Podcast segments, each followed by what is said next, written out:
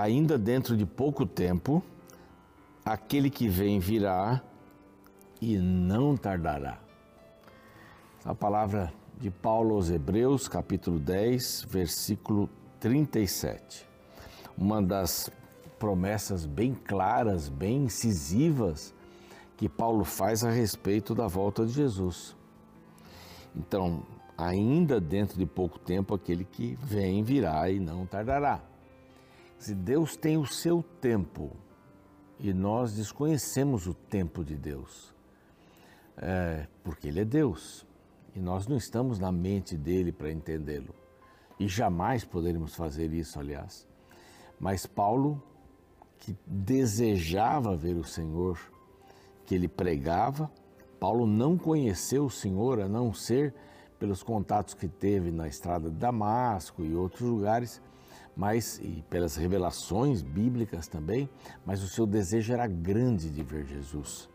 Mas segundo o que ele pregava, ele dizia: O que vem virá e não tardará.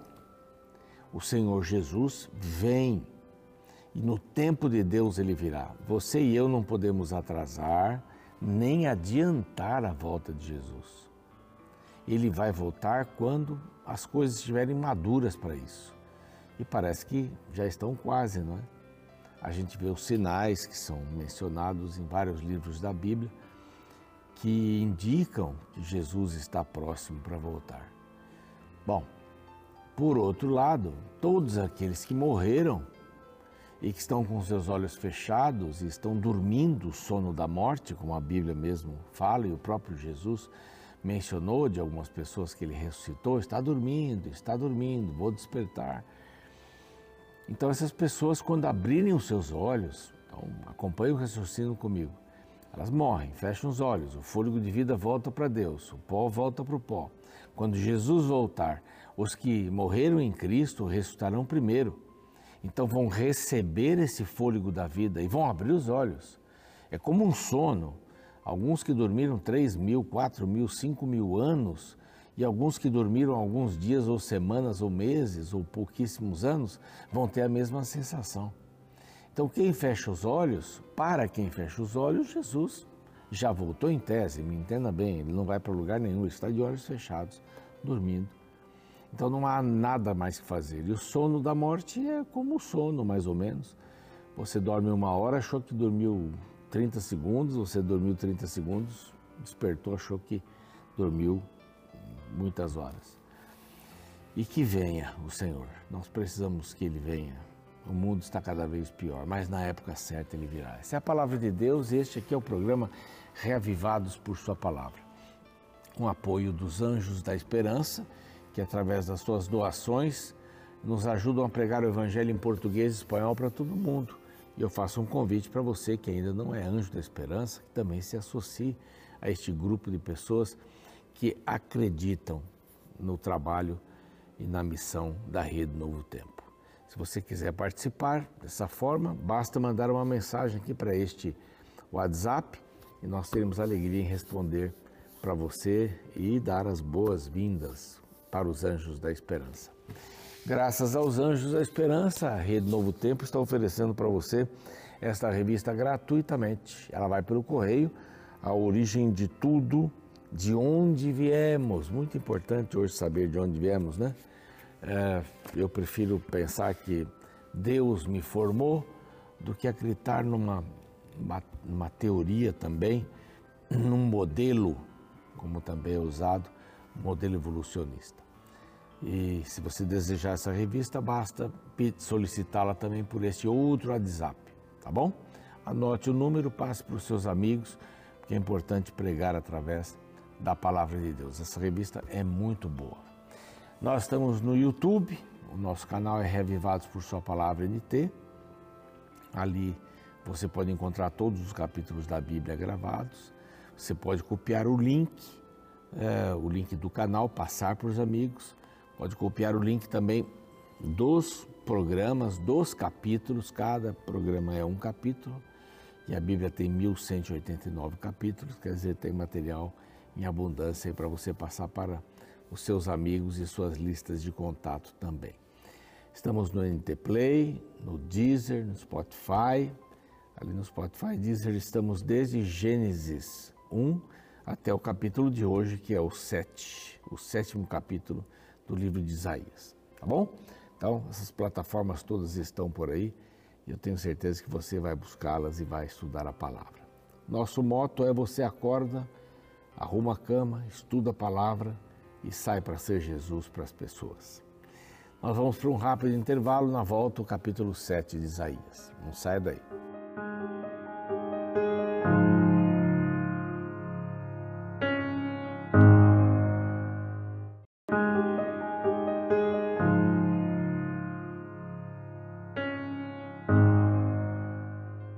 Muito bem, estamos de volta com o seu programa Reavivados por Sua Palavra, aqui da TV Novo Tempo.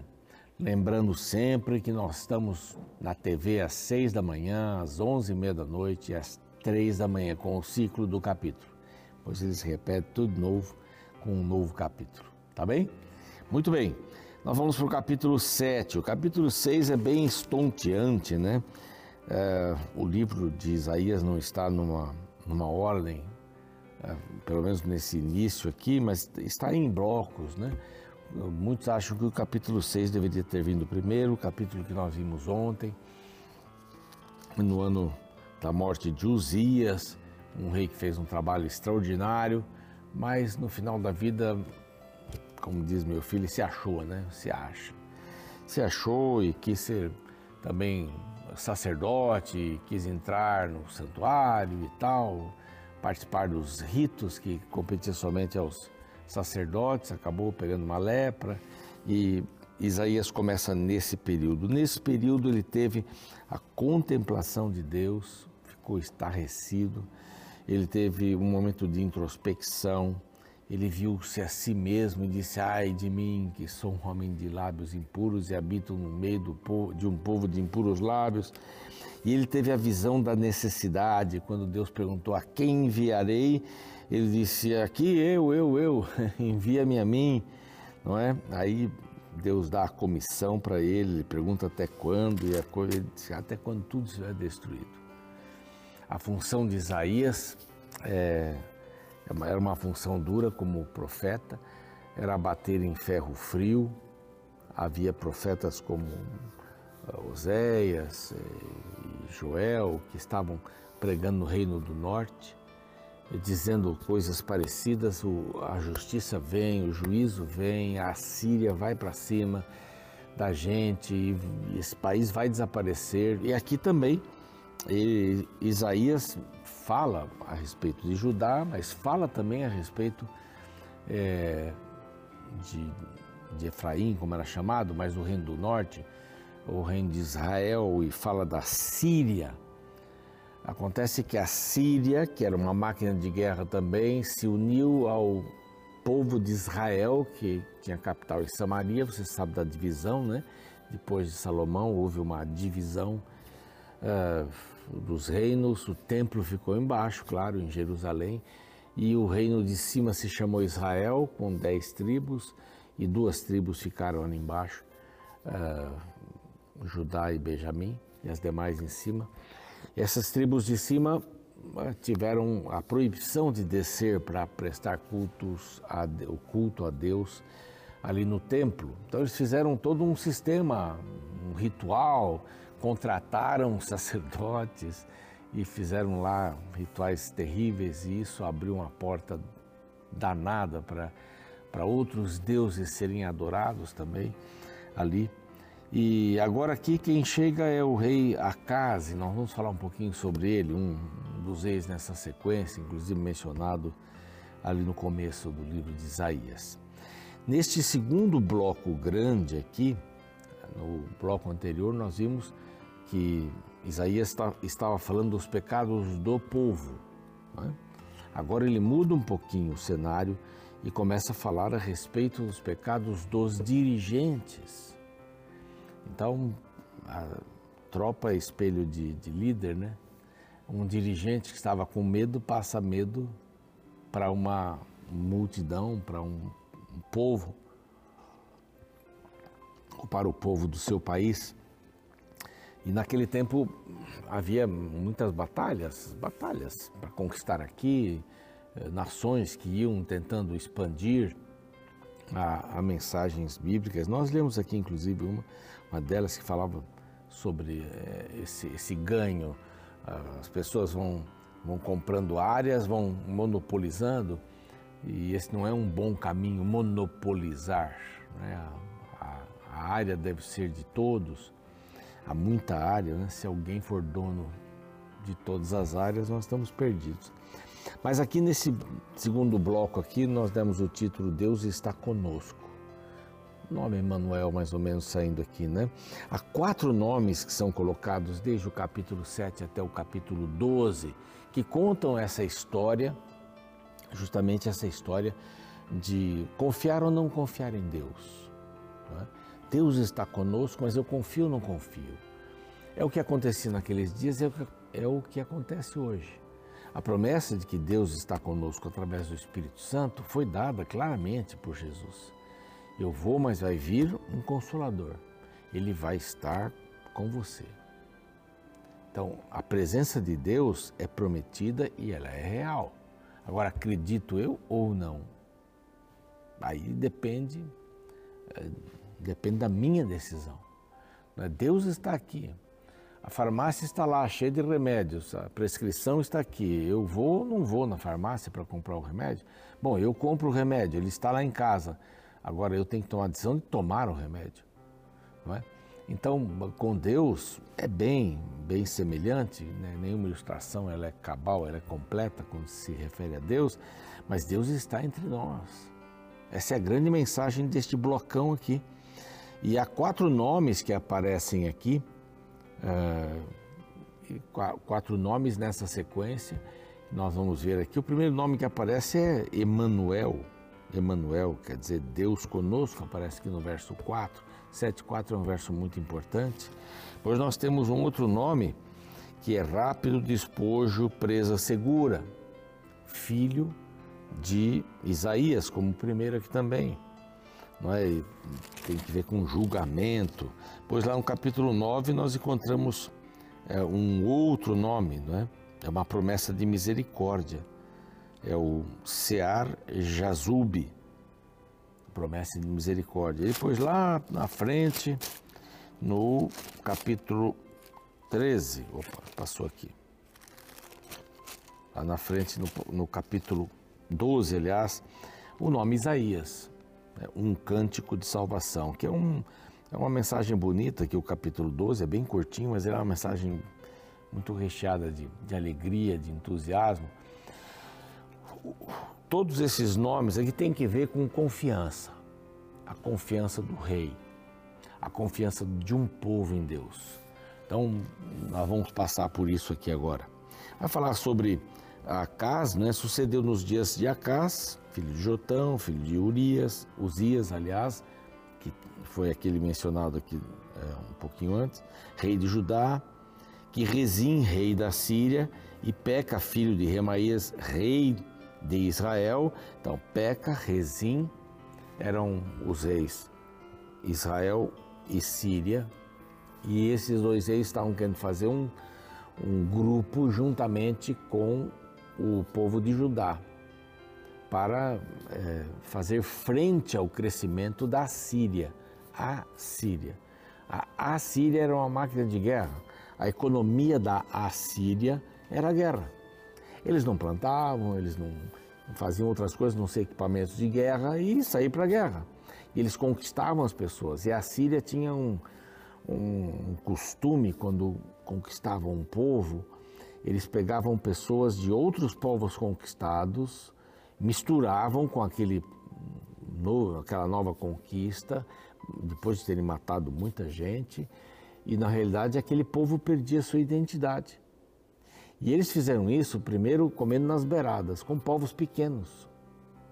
E esse, e, e esse, esse apetite da Assíria foi crescendo, crescendo, crescendo, e começaram a buscar povos maiores. Egito, Babilônia, e eles foram para cima. Foram para cima. Era uma máquina de guerra, era, era perigosa. Hoje a gente sabe que ah, os países aí, China, Rússia, Estados Unidos, são os países mais fortes, assim, podemos dizer. Assim, a Índia, em material bélico, em, em soldados, em uma porção de coisas, em tecnologia da guerra. Mas são países que estão ali, né? estão, estão calados, na realidade estão, estão vencendo a batalha economicamente, né? Há países que estão comprando pedaços de outros países, que estão entrando com a tecnologia que, que vão depender, né? que aquele país vai acabar dependendo deles para sempre. Então, economicamente, os países estão sendo dominados. Acho que você entende bem isso, né? Naquele tempo, eles ganhavam na terra, na geografia. Eles avançavam e acabavam com o povo. Além de destruírem lavouras e ficarem com, com os bens e tal, eles destruíam as pessoas. A destruição hoje ela acontece, claro, de uma forma diferente, a não ser algumas guerras que a gente já sabe que estão por aí. Então aqui vem uma promessa de Acás. Bom, a aliança era uh, o rei Peca, de Israel, o rei Rezim, da Síria, mais Acás, uma aliança contra a Síria. Só que Acás caiu fora. Por que, que ele caiu fora? Porque em segredo ele tinha feito uma aliança com a Síria. Ele tinha feito aliança com a Síria. Bom, Deus não estaria dizendo para ele, ó, faz o seguinte, faz aliança lá com a Síria. Eu estou falando de a Síria, que era o que estava tentando dominar, né, e a Síria, separado, né? Então, você não deve fazer nem aliança nem com um nem com o outro. Aqui não há uma palavra de Deus dizendo, ó, você vai fazer aliança com esse daqui para combater a Assíria. Não, não fala isso. Mas é, você deve confiar no Senhor. N nenhum nem outro, é no Senhor. Por isso que eu disse que esses, esses capítulos aqui, até o, o 12, são capítulos da confiança. Confie no Senhor ou confie no homem e você vai ter as consequências.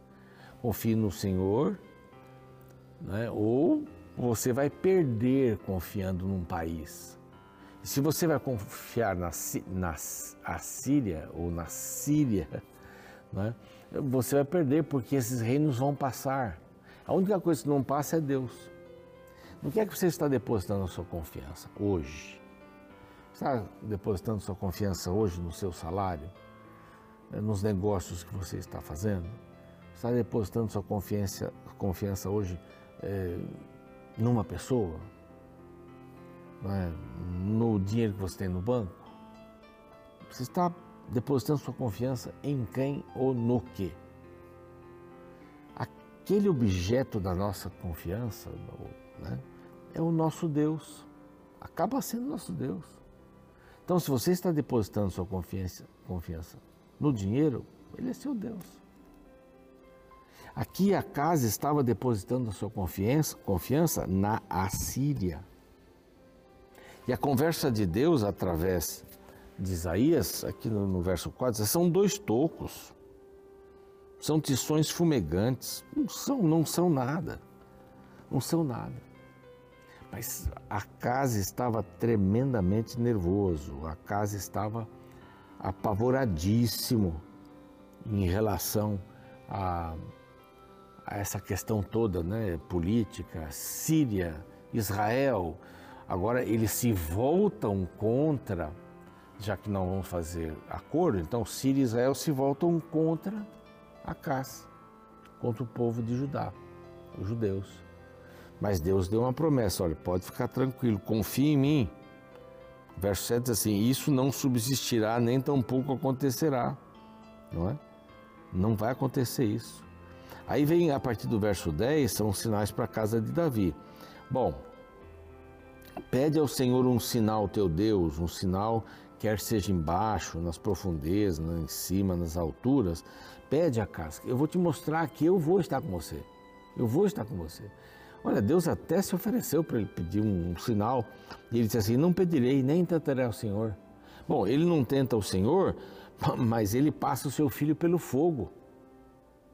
Que hipocrisia, não? Uma maneira de tentar ao Senhor maior do que essa, aos deuses que ele reconhecia, conhecia. Então vem a promessa bonita do verso 14: Porquanto o Senhor mesmo vos dará um sinal. Esse sinal primeiro é para casa, certo? Uma virgem conceberá e darás o filho, e ele chamará Emanuel, Deus conosco. O filho de Isaías se chamaria Emanuel, Deus conosco. Não é? E, e, vai, vai comentando aqui, só que ele não, ele acabou não, não acreditando nisso. É lógico que esse texto aqui também aponta para Jesus, a Virgem que daria um filho para Jesus, Salvador. Então, de qualquer forma, seria uma promessa de Salvador aqui. Emmanuel, Deus conosco, essa é a linha aqui que a gente vê. No ano 732, a Síria é dominada pela Assíria e desaparece. No ano 722, Israel é dominado pela Assíria e desaparece. Então, isso reforçou o partido pró-Assíria. Viu como a gente estava certo?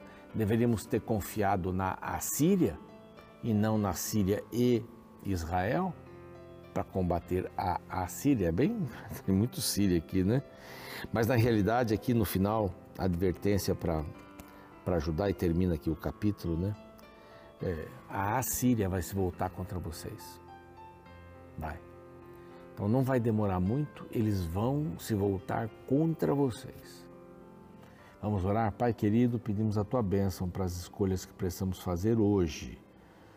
Oxalá possamos escolher Jesus e confiar nele para enfrentar as nossas batalhas. Em nome dele te rogamos. Amém. Muito bem, a gente vai ficando por aqui e o programa segue e amanhã a gente volta com o capítulo 8 de Isaías. Até lá.